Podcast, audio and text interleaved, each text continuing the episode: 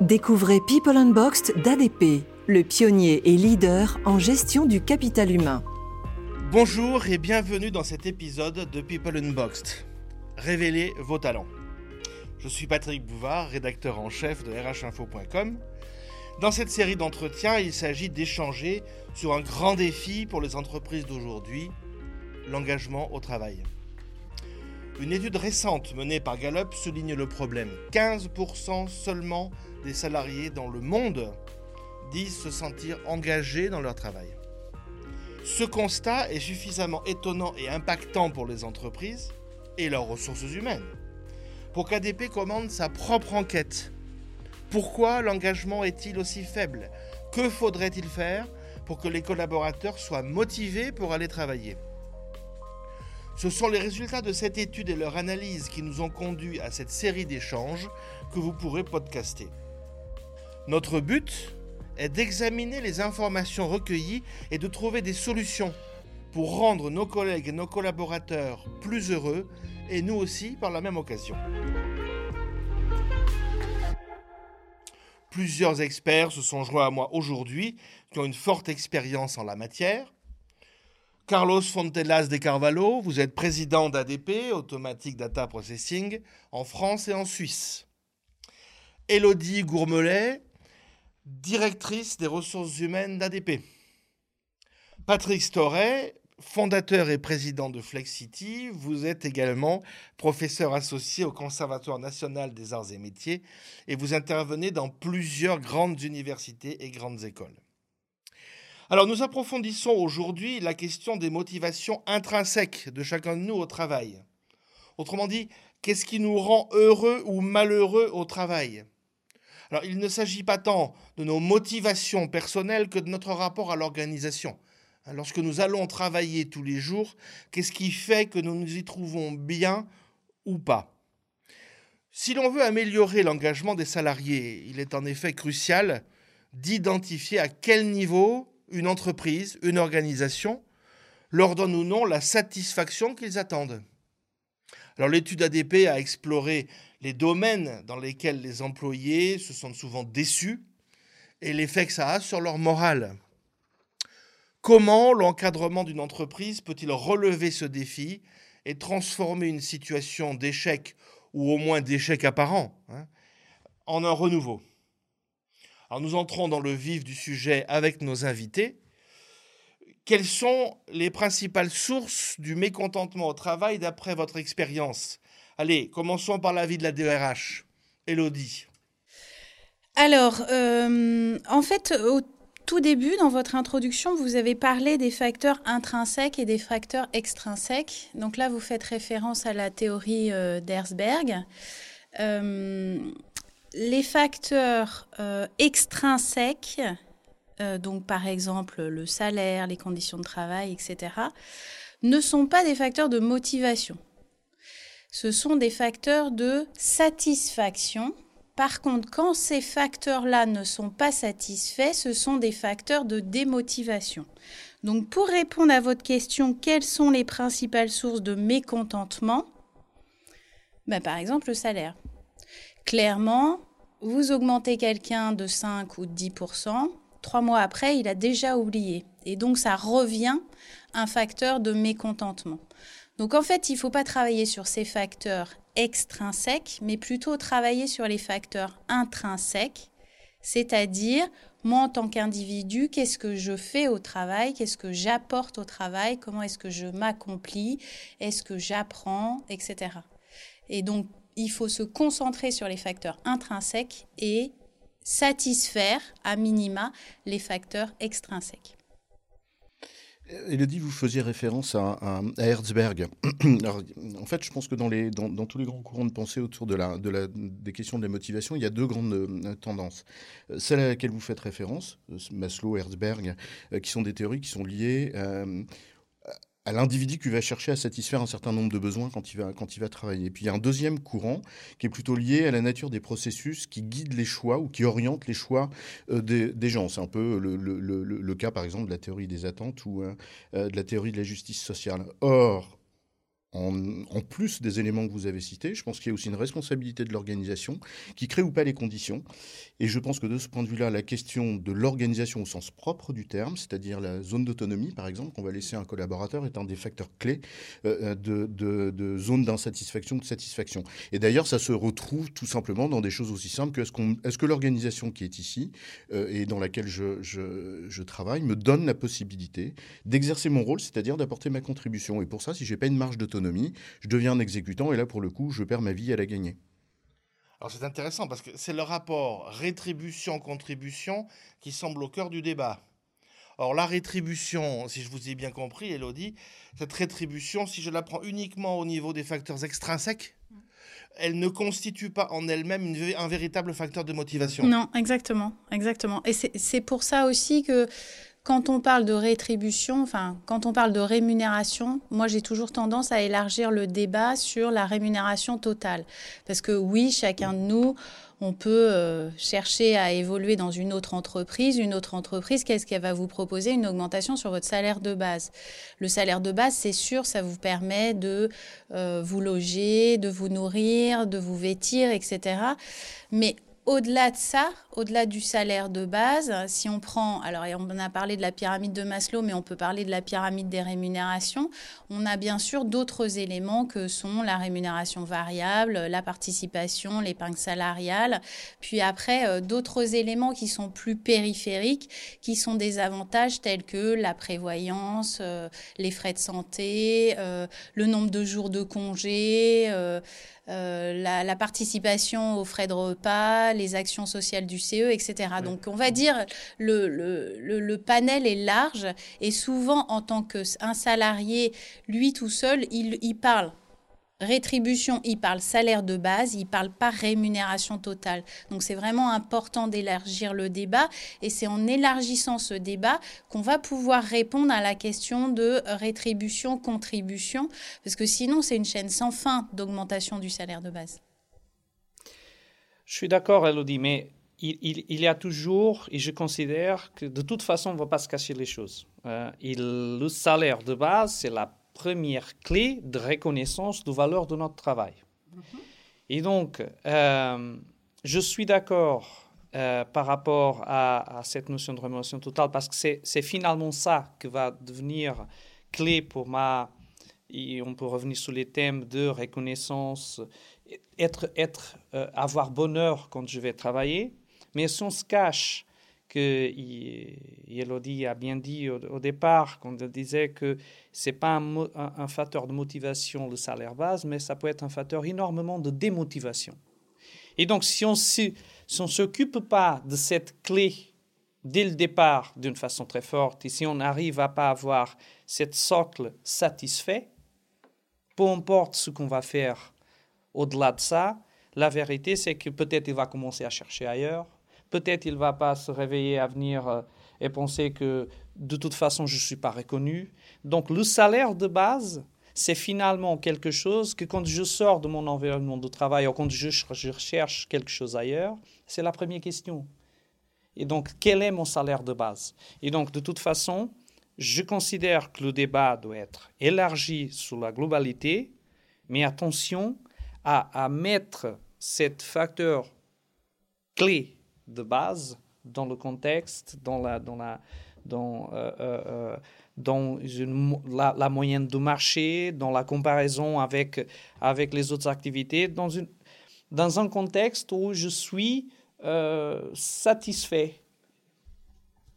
Oui, je suis d'accord avec vous, Carlos. Ce qui est important, c'est en fait la référence et la compétitivité de notre propre salaire de base par rapport au marché. Tout à l'heure, euh, on, peut on peut parler de benchmark salarial, par exemple. Ça, c'est important. Il faut qu'on soit payé au niveau du marché. Mais vous demandez à n'importe quel salarié, même là, si je vous demande à vous deux autour de la table, est-ce que vous êtes content de votre salaire Vous allez me répondre non, parce qu'on aspire toujours à gagner plus. C'est humain.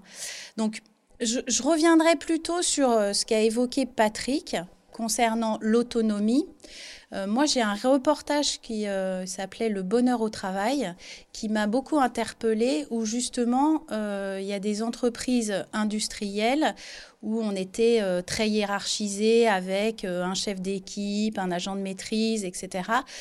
Euh, et finalement, euh, les salariés étaient démotivés et n'étaient pas engagés pour venir au travail. Et puis, ils ont repensé l'organisation du travail, donc comme présentait Patrick euh, juste avant, euh, et renforcer l'autonomie. Et donc, euh, dans des industries, et notamment c'était le cas chez, euh, chez 3M où j'ai pu travailler, ils travaillaient en équipe autonome.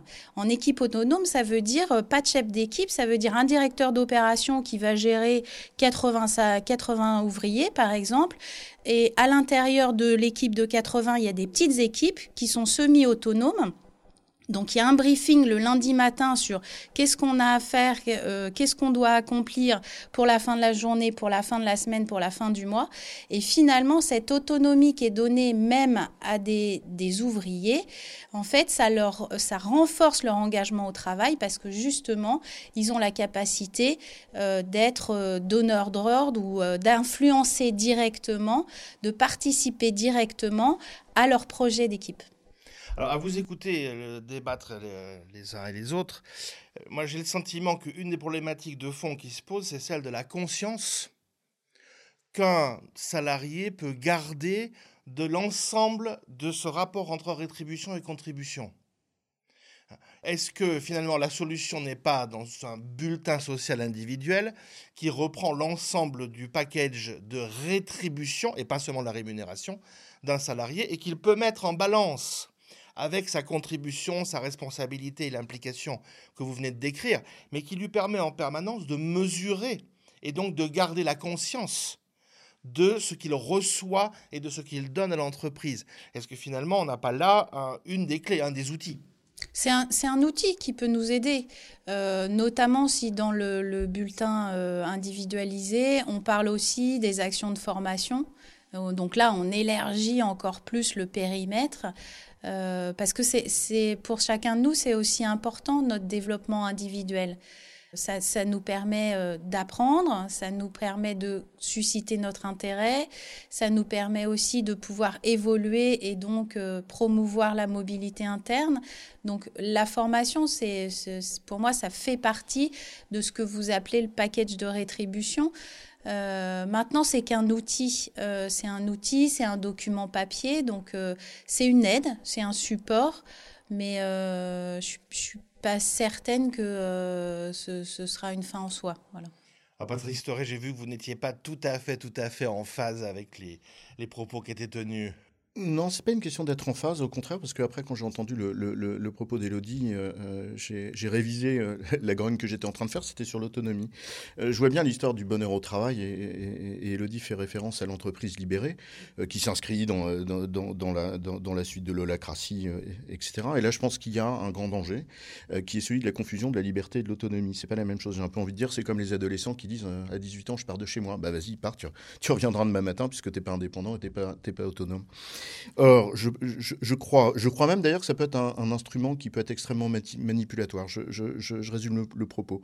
Et c'est pour ça que c'est bien que vous ayez parlé d'autonomie, parce que la clé, c'est l'autonomie, c'est pas la liberté. C'est précisément parce qu'il y a un cadre délimité que, à l'intérieur de laquelle la liberté est donnée. Et effectivement, on appelait ça les équipes semi-autonomes dans les années 70, donc il euh, n'y a rien de nouveau sous le chapeau. Mais c'est précisément parce qu'il y a un cadre que l'autonomie est possible. Et ça s'appelle une zone de délégation. Ce sont les fondamentaux du management depuis, depuis la nuit des temps, c'est-à-dire délégation, autonomie, contrôle. Et qui repose sur un, sur un certain degré de confiance. La raison pour laquelle j'attire l'attention sur le danger qu'il peut y avoir à cette notion de liberté, on dit aux gens, allez, faites ce que vous voulez. Vous prenez des gens, vous les mettez face au désert et vous leur dites, allez où vous voulez ben, ils savent pas où aller. Et comme ils savent pas où, aller, ben, ils s'en remettent euh, à Dieu le Père. C'est-à-dire la figure charismatique qui est, devant eux et qui va les guider. Ben ça, c'est un très bon moyen d'asservir les gens. Donc c'est pour ça que je pense que la question de l'autonomie, qui est porteuse de la notion de responsabilité, est beaucoup plus intéressante, parce qu'elle crée à la fois une zone de délégation et une zone d'autonomie pour le collaborateur, à l'intérieur de laquelle il peut s'exprimer et apporter sa contribution individuelle, et en même temps, assorti à cette autonomie, il y a une responsabilité, ne serait-ce que la responsabilité de demander à son patron de faire le lien permanent et de façon pédagogique entre le projet collectif auquel on concourt et ce qu'on fait là et maintenant. Et, et, pour tous ceux qui croient qu'il n'y a pas besoin de manager, c'est précisément pour ça qu'on en a besoin. Et je pense que les débats qu'il y a autour de l'entreprise libérée euh, sont révélateurs d'une confusion euh, de fond dans notre, dans notre période contemporaine entre la notion de management et la notion de leadership. Bien évidemment qu'il y, a une, On a oublié le leadership, la, la dimension de leadership du management. Un manager, c'est pas juste un, contrôleur des poids et des mesures, c'est aussi quelqu'un qui est là pour donner du sens au travail des gens, qui est là pour organiser le travail, c'est-à-dire déterminer des zones de délégation. Donc c'est pour ça que j'ai arrêté de grogner. Parce que Elodie a parlé d'autonomie et donc vous avez parfaitement raison. Oui, c'est la différence entre l'autonomie et l'indépendance. Bon. Est-ce qu'une autonomie, euh, si j'ai bien suivi le propos, une autonomie qui est bien construite se structure et définit des zones de responsabilité qui permettent à chacun des collaborateurs de se sentir en confiance. Est-ce que finalement le maître mot de tout ça, ce n'est pas la confiance, Carlos? C'est la confiance parce qu'il y a un cadre. Euh, et donc le mot confiance, oui, et c'est une valeur qu'à niveau perso, euh, je tiens, ça, ça, me tient beaucoup à cœur parce que c'est cette confiance qui va nous permettre même le bonheur au travail parce que j'ai confiance tout d'abord ce que je fais et sur quelle valeur que je peux apporter. J'ai confiance à mon manager parce que sans cette confiance, je ne suis pas capable ni de donner valeur au feedback que je vais recevoir, ni de savoir moi-même si je suis euh, dans la zone de confort, donc dans, ma mesure de performance correcte ou pas. Mais euh, euh, je dirais que pour tout ça, et donc c'est pour moi la grande différence entre l'autonomie et l'indépendance, c'est qu'il y a un cadre dans l'autonomie. Et cette cadre, elle va être donné par les objectifs euh, qu'il faut de toute façon et les résultats qu'il faut de toute façon atteindre. Et, euh, et, donc, je considère que ça, c'est très important. Ou, en sachant le cadre, avec mon autonomie, je peux gérer mes capacités, mes disponibilités, mon savoir-faire. Il m'a, il, m'a mis en relation avec les gens de la façon plus correcte, ou plus, euh, on va dire, optimale pour arriver à, à, au résultat que nous, nous sommes demandés. Oui, alors néanmoins, euh, pardon d'être un petit peu euh, euh, interventionniste sur cette question, 35% des salariés ne font pas confiance dans la qualité de leur manager. 46% estiment que leur employeur ne les comprend pas et ne comprend pas leur potentiel. Donc, vous voyez la différence, Patrick, entre manager et leader. Bon, est-ce qu'il y a des bons modèles qui permettent alors, certainement pas un modèle passe-partout, mais est-ce qu'il y a quelques bons modèles de management qui permettent de garantir ce, triptyque confiance, autonomie, responsabilité? Ah, je ne pense pas qu'il y ait de modèle et je pense que justement la, caractéristique de notre époque contemporaine, c'est que le recours à un modèle tout fait sur étagère, euh, c'est fini.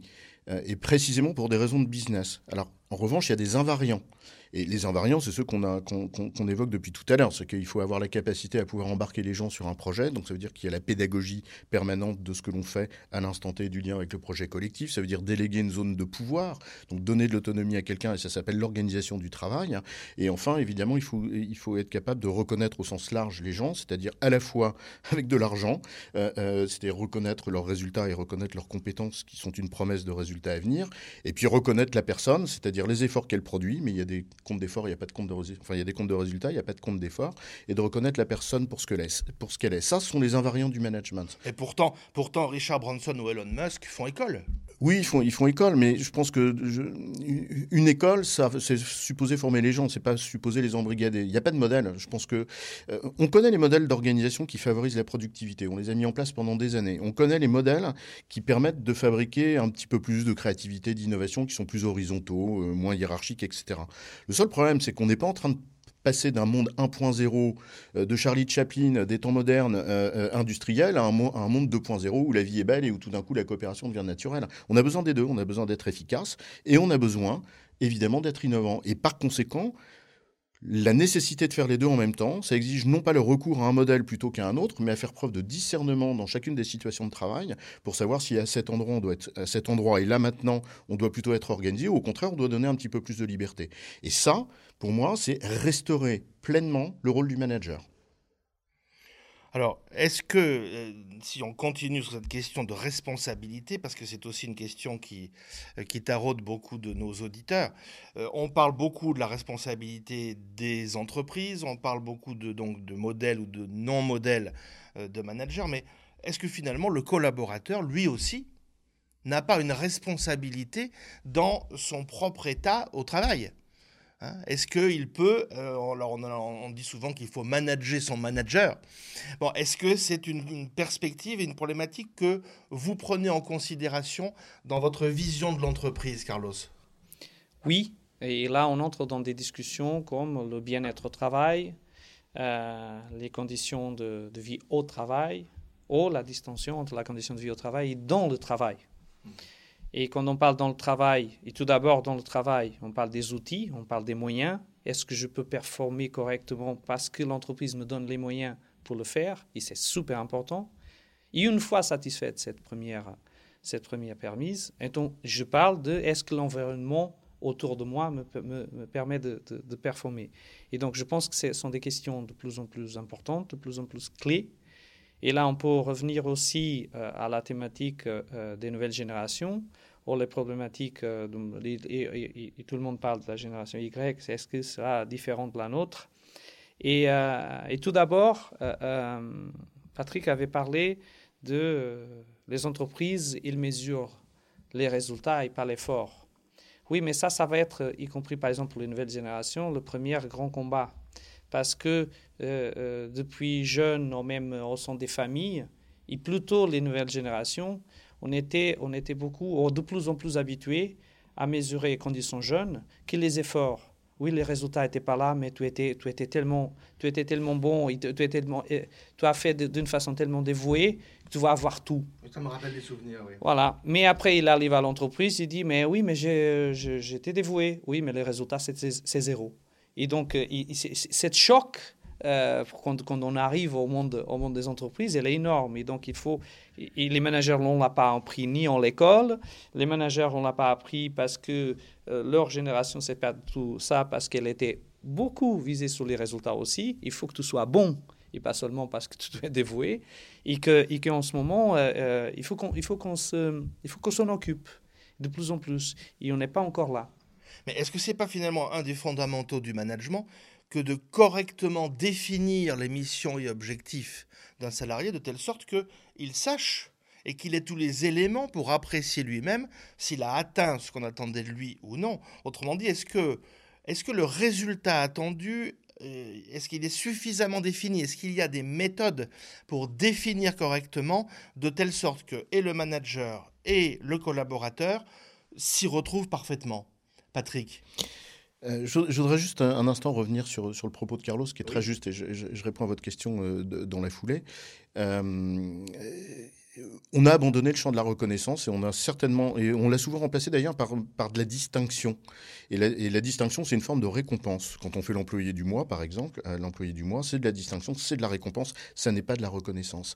Et effectivement, je partage complètement votre propos, il va falloir apprendre à, euh, à donner cette reconnaissance aux gens, mais ça commence par exemple à féliciter un collaborateur qui a fait quelque chose de bien, de le féliciter collectivement, etc. Mais simplement, les, les instruments que l'on va utiliser ne peuvent pas être les mêmes.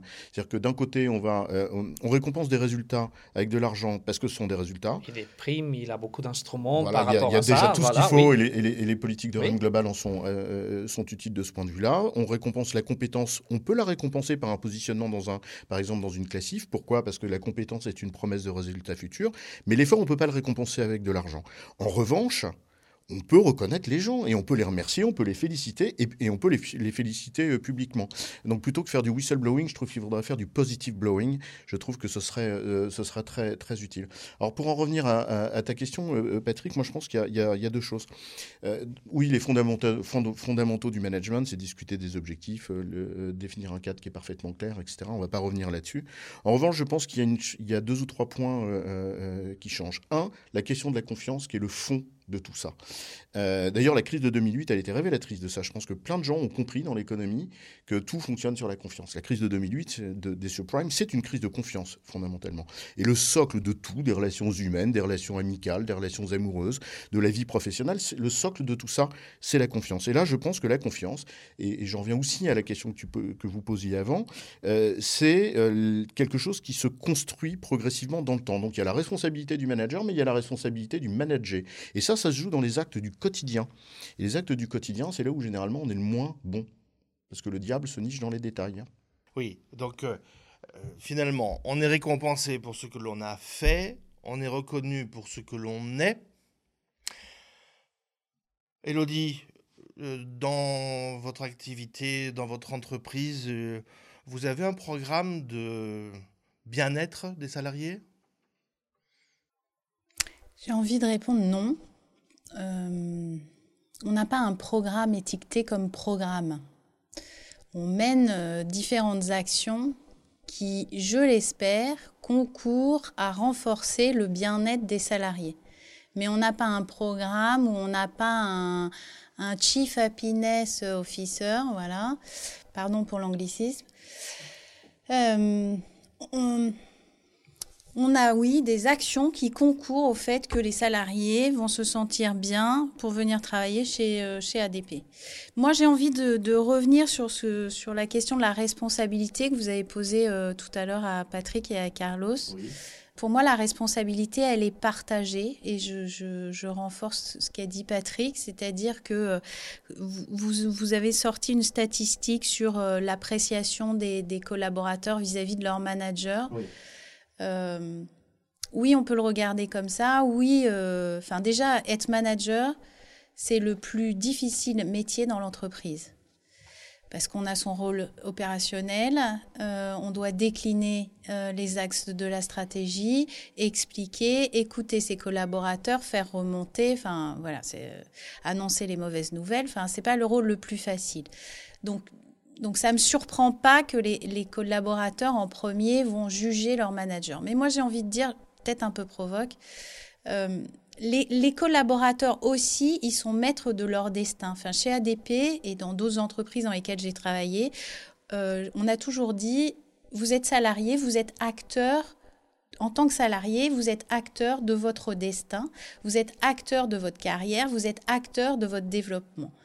Donc ça veut dire, j'attends pas que tout arrive euh, tout cru dans mon assiette, pré-mâché par mon manager qui a tout expliqué, etc. Moi, si j'ai envie en tant que salarié ou en tant que collaborateur de faire bouger les choses, de changer, d'apprendre, de me développer, etc., ben, j'en ai les moyens parce que j'ai plein de choses qui sont à ma disposition.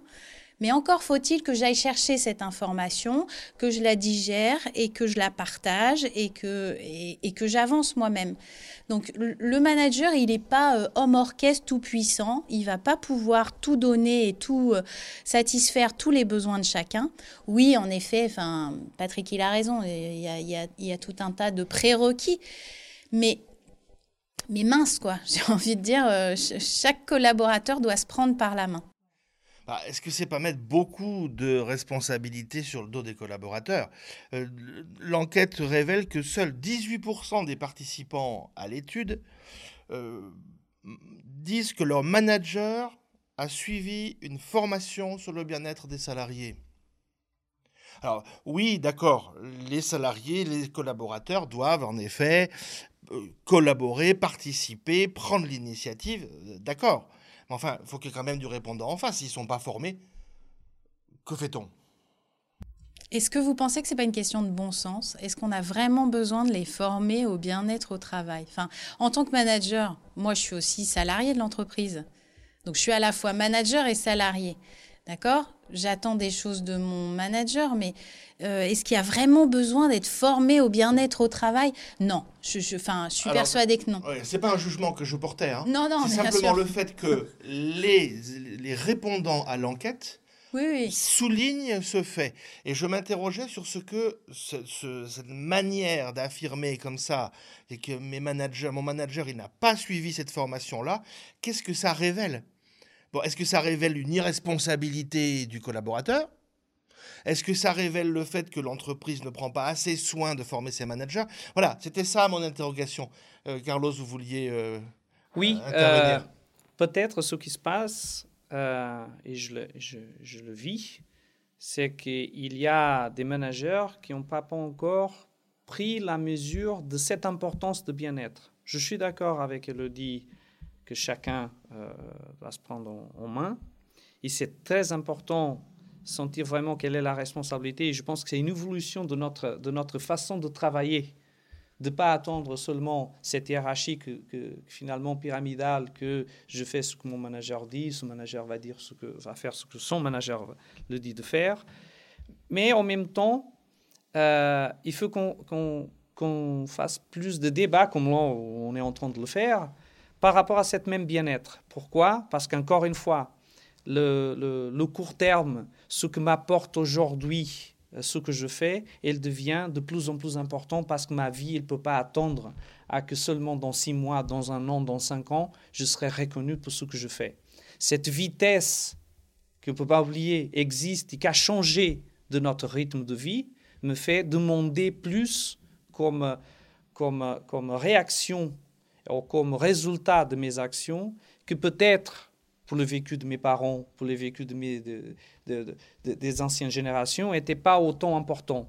Et là, euh, je termine cette partie-là, de dire même les écoles ont un rôle à jouer et qu'il faut qu'ils s'adaptent à cette nouvelle euh, à cette nouvelle dynamique parce que euh, il faut qu'on entre plus dans le comportemental, il faut qu'on entre plus dans le dans cet apport de lien social, l'apport du collectif et que les curriculums un petit peu dépassés seulement sur le technique, sur le fonctionnel, vont faire en sorte que, euh, nous avons euh, beaucoup débattu sur ce thème-là, c'est le poids du, curriculum vitae de chaque personne, ou le poids de l'école qu'ils viennent, qui de moins en moins a, plus, a, d'importance sur ce qu'il a vraiment fait sur les derniers six mois ou un an, ou ce qu'il est comme homme ou comme femme, et que peut apporter pour l'entreprise. Alors, euh, oui, je rebondis là-dessus. C'est aujourd'hui une pratique assez répandue de mener dans les entreprises des enquêtes de satisfaction des salariés. Euh, alors, je ne sais pas, Elodie, ce qui se pratique euh, dans votre entreprise, mais qu'est-ce que vous attendez de ces enquêtes de satisfaction et quelles conséquences vous en tirez? Est-ce que vous en tirez des lignes d'action que vous partagez avec les dirigeants et les managers? Est-ce que comment vous Comment vous faites fructifier le résultat de ces enquêtes de satisfaction? Oui, pour répondre à votre première question, euh, chez ADP ou dans les autres entreprises dans lesquelles j'ai pu travailler euh, au préalable, on, mène des enquêtes de satisfaction, donc euh, notamment la, enfin, une, une, de celles qui est bien connue dans le monde, c'est Gallup, donc qui est une enquête de satisfaction utilisée dans pas mal d'entreprises. Pour répondre à votre deuxième question sur qu'est-ce qu'on en fait, j'ai envie de dire, euh, il est important euh, d'être au plus près du terrain, c'est-à-dire euh, qu'un manager puisse partager déjà ses résultats avec ses collaborateurs, et puis en toute simplicité définir une action prioritaire, une seule peut-être à mener. Mais s'il doit en retenir une, une action qu'ils vont pouvoir mener tous ensemble pas en attendant que la direction générale prenne telle ou telle action. Après, c'est important aussi de pouvoir communiquer à un niveau euh, national ou international sur euh, quelles sont les tendances. Euh, ça permet ainsi à chacun de pouvoir s'étalonner ou regarder ses propres résultats versus les résultats du pays ou les, résultats, les résultats mondiaux. Oui, d'avoir une vision plus macro, quoi. C'est ça, exactement.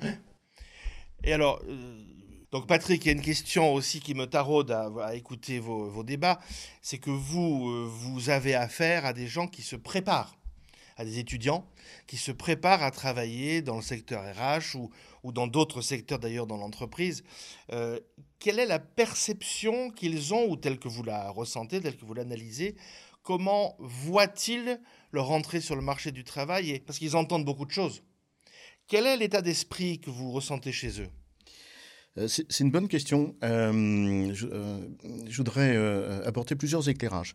Le premier, c'est que quand j'entends où je lis ici ou là que les jeunes ont perdu des valeurs morales, etc. Je pense que c'est complètement faux. Il n'y a que les vieux pour dire ça. Euh, euh, à les fréquenter à longueur de journée, je trouve qu'ils sont super. Euh, ils ont une capacité d'engagement qui est énorme. Il suffit de leur donner envie, pour le coup. Il suffit de leur donner un, il suffit de leur donner un projet sur lequel ils ont envie de s'investir et ils s'investiront. Et ils s'investiront peut-être très au-delà de ce que peut imaginer. Et donc, je pense a à la fois une certaine génération dans l'entreprise, donc une génération installée qui détient les jobs, renvoie une image de ce que sont les jeunes qui est complètement différente de la réalité, et c'est peut-être aussi pour leur fermer un certain nombre de portes. D'ailleurs, les générations X, Y, Z, on les met loin dans l'alphabet, on les tient loin du, euh, euh, du festin. Et deuxièmement, je pense qu'on leur donne une représentation de la réalité du monde du travail et de la réalité de l'entreprise qui est complètement fausse. Enfin, je veux dire, tous les dirigeants sont pas, sont, sont pas, des, sont pas des tyrans, tous les syndicalistes sont pas des pourris, tous les ministres sont pas pourris. Enfin, le monde est beaucoup plus euh, sympa qu'on ne, qu'on ne veut bien le croire. Parallèlement à ça, je pense qu'il n'y a, pas une, représentation euh, euh, collective qui se fasse, euh, en tout cas dans les étudiants que j'ai la chance de pouvoir, de pouvoir côtoyer et avec qui je, passe des bons moments.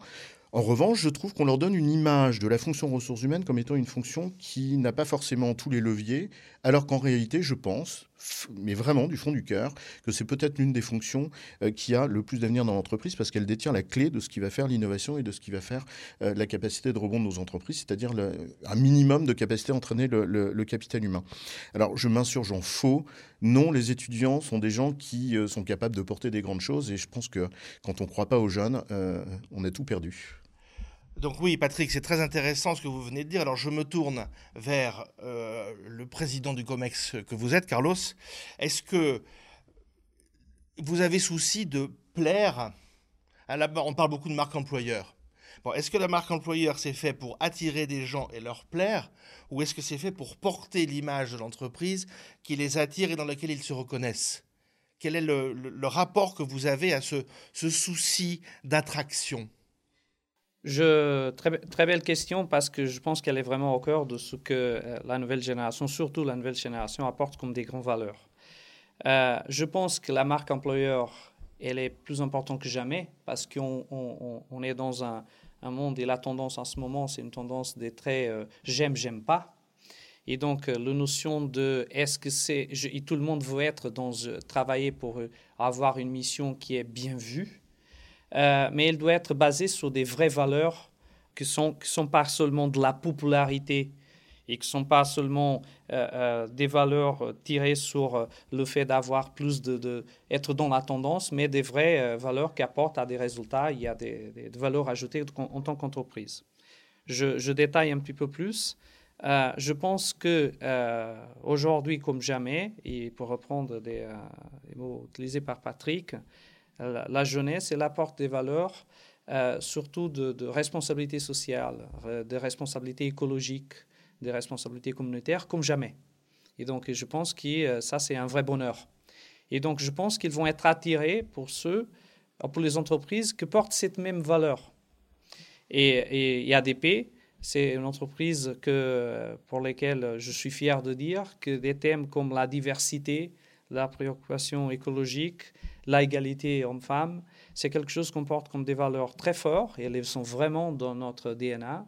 Et, là, c'est quelque chose que, euh, comme marque employeur, je pense qu'on on porte et on croit et que, peut vraiment euh, faire la différence, euh, être, et, faire attirer ces talents pour, embarquer dans notre filière.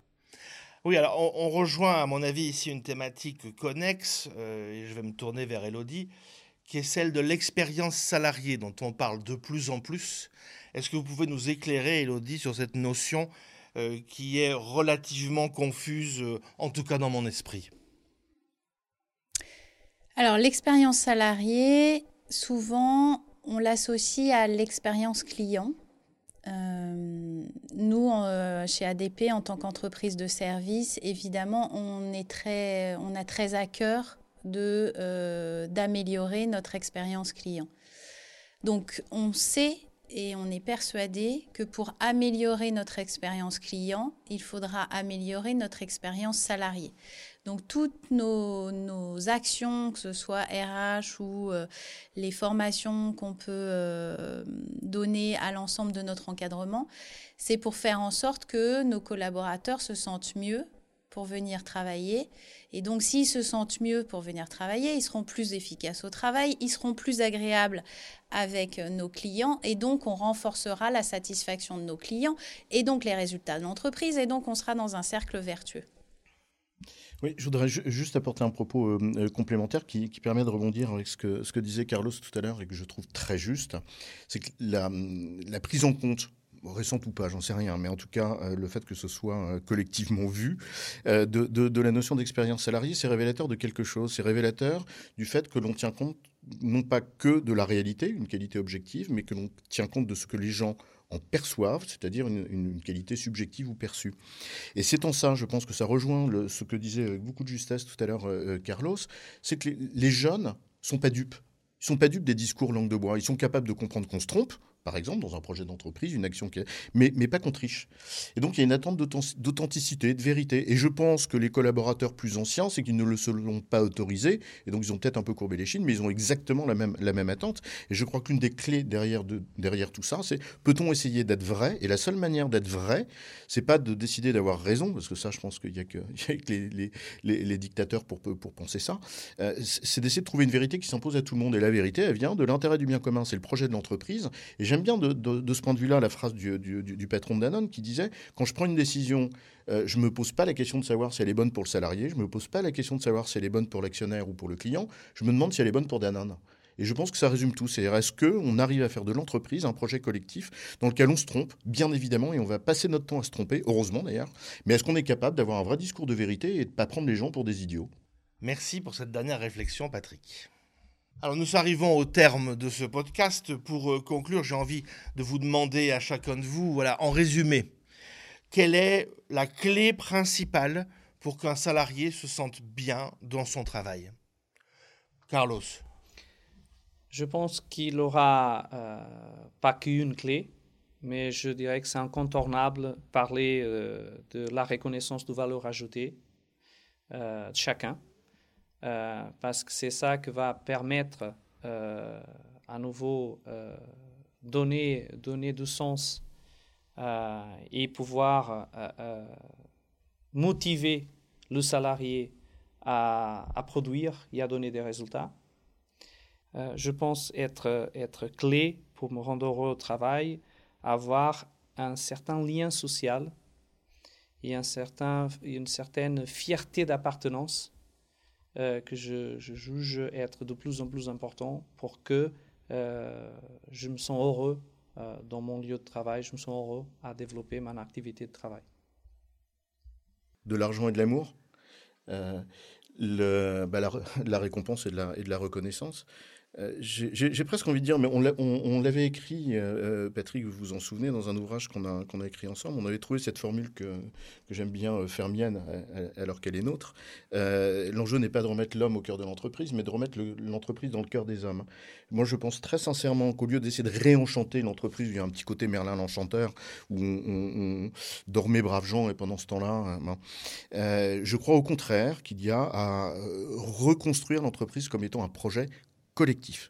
Et un projet collectif, ça embarque l'idée tout simplement, aussi simple que ça, qu'un individu, quand il vient le matin, doit savoir le projet auquel il participe, vous l'avez parfaitement dit Carlos tout à l'heure, euh, le fait qu'il puisse apporter sa contribution, euh, et puis enfin qu'il en tire un minimum de récompense, et je reviens là-dessus, de l'argent et de l'amour. Au final, en, écoutant Patrick et Carlos, euh, le plus important, selon moi, c'est de donner du sens. Et donc, euh, comme illustrait Patrick, euh, participer au projet d'entreprise, c'est être capable, pour chacun d'entre nous, de savoir quelle va être ma contribution au projet collectif. Et donc, en tant qu'individu, je m'inscris dans un projet collectif. Voilà. Et donc, ça donne du sens derrière à ma contribution individuelle au projet de l'entreprise, mais ça donne aussi du sens au collectif auquel j'appartiens. Et donc, ça dépasse mes intérêts individuels pour servir l'intérêt collectif. Oui, c'est parce que l'entreprise fait sens et porte un sens qu'on peut la remettre dans le cœur de l'homme. Ce qui fait que euh, cet homme-là, euh, à la fois, il se sent reconnu dans cette entreprise et dans les liens sociaux qu'il a avec l'ensemble de ses collaborateurs. C'est la fierté d'appartenance dont, dont vous parliez, Carlos, tout à l'heure. Et c'est ce qui permet à chacun de se dire finalement, je suis bien parce que dans mon entreprise, je trouve l'argent et l'amour. Je, garderai ces mots de Patrick pour clore ce podcast. Alors merci à tous, ce fut un débat utile, révélateur. Si vous voulez explorer d'autres aspects du projet People Unboxed d'ADP, aussi appelé Révéler vos talents, rendez-vous sur fr.adp.com. Vous y trouverez les études, les informations détaillées dont nous avons parlé, ainsi qu'un livre blanc téléchargeable sur le thème de l'engagement et du bonheur des salariés. Alors merci à mes invités, Carlos Fontelas de Carvalho, président d'ADP, Elodie Gourmelet, DRH d'ADP, Patrick Storet, président de Flexity et professeur associé au CNAM. N'hésitez pas à nous rejoindre, n'hésitez pas à partager ce podcast s'il vous a plu. Vous en trouverez d'autres. Passez par votre application de podcast et continuons à euh, réfléchir ensemble. C'était Patrick Bouvard, rédacteur en chef de RH Info. Merci de votre attention. People Unboxed d'ADP. Pour en savoir plus et découvrir les résultats de l'enquête, rendez-vous sur fr.adp.com.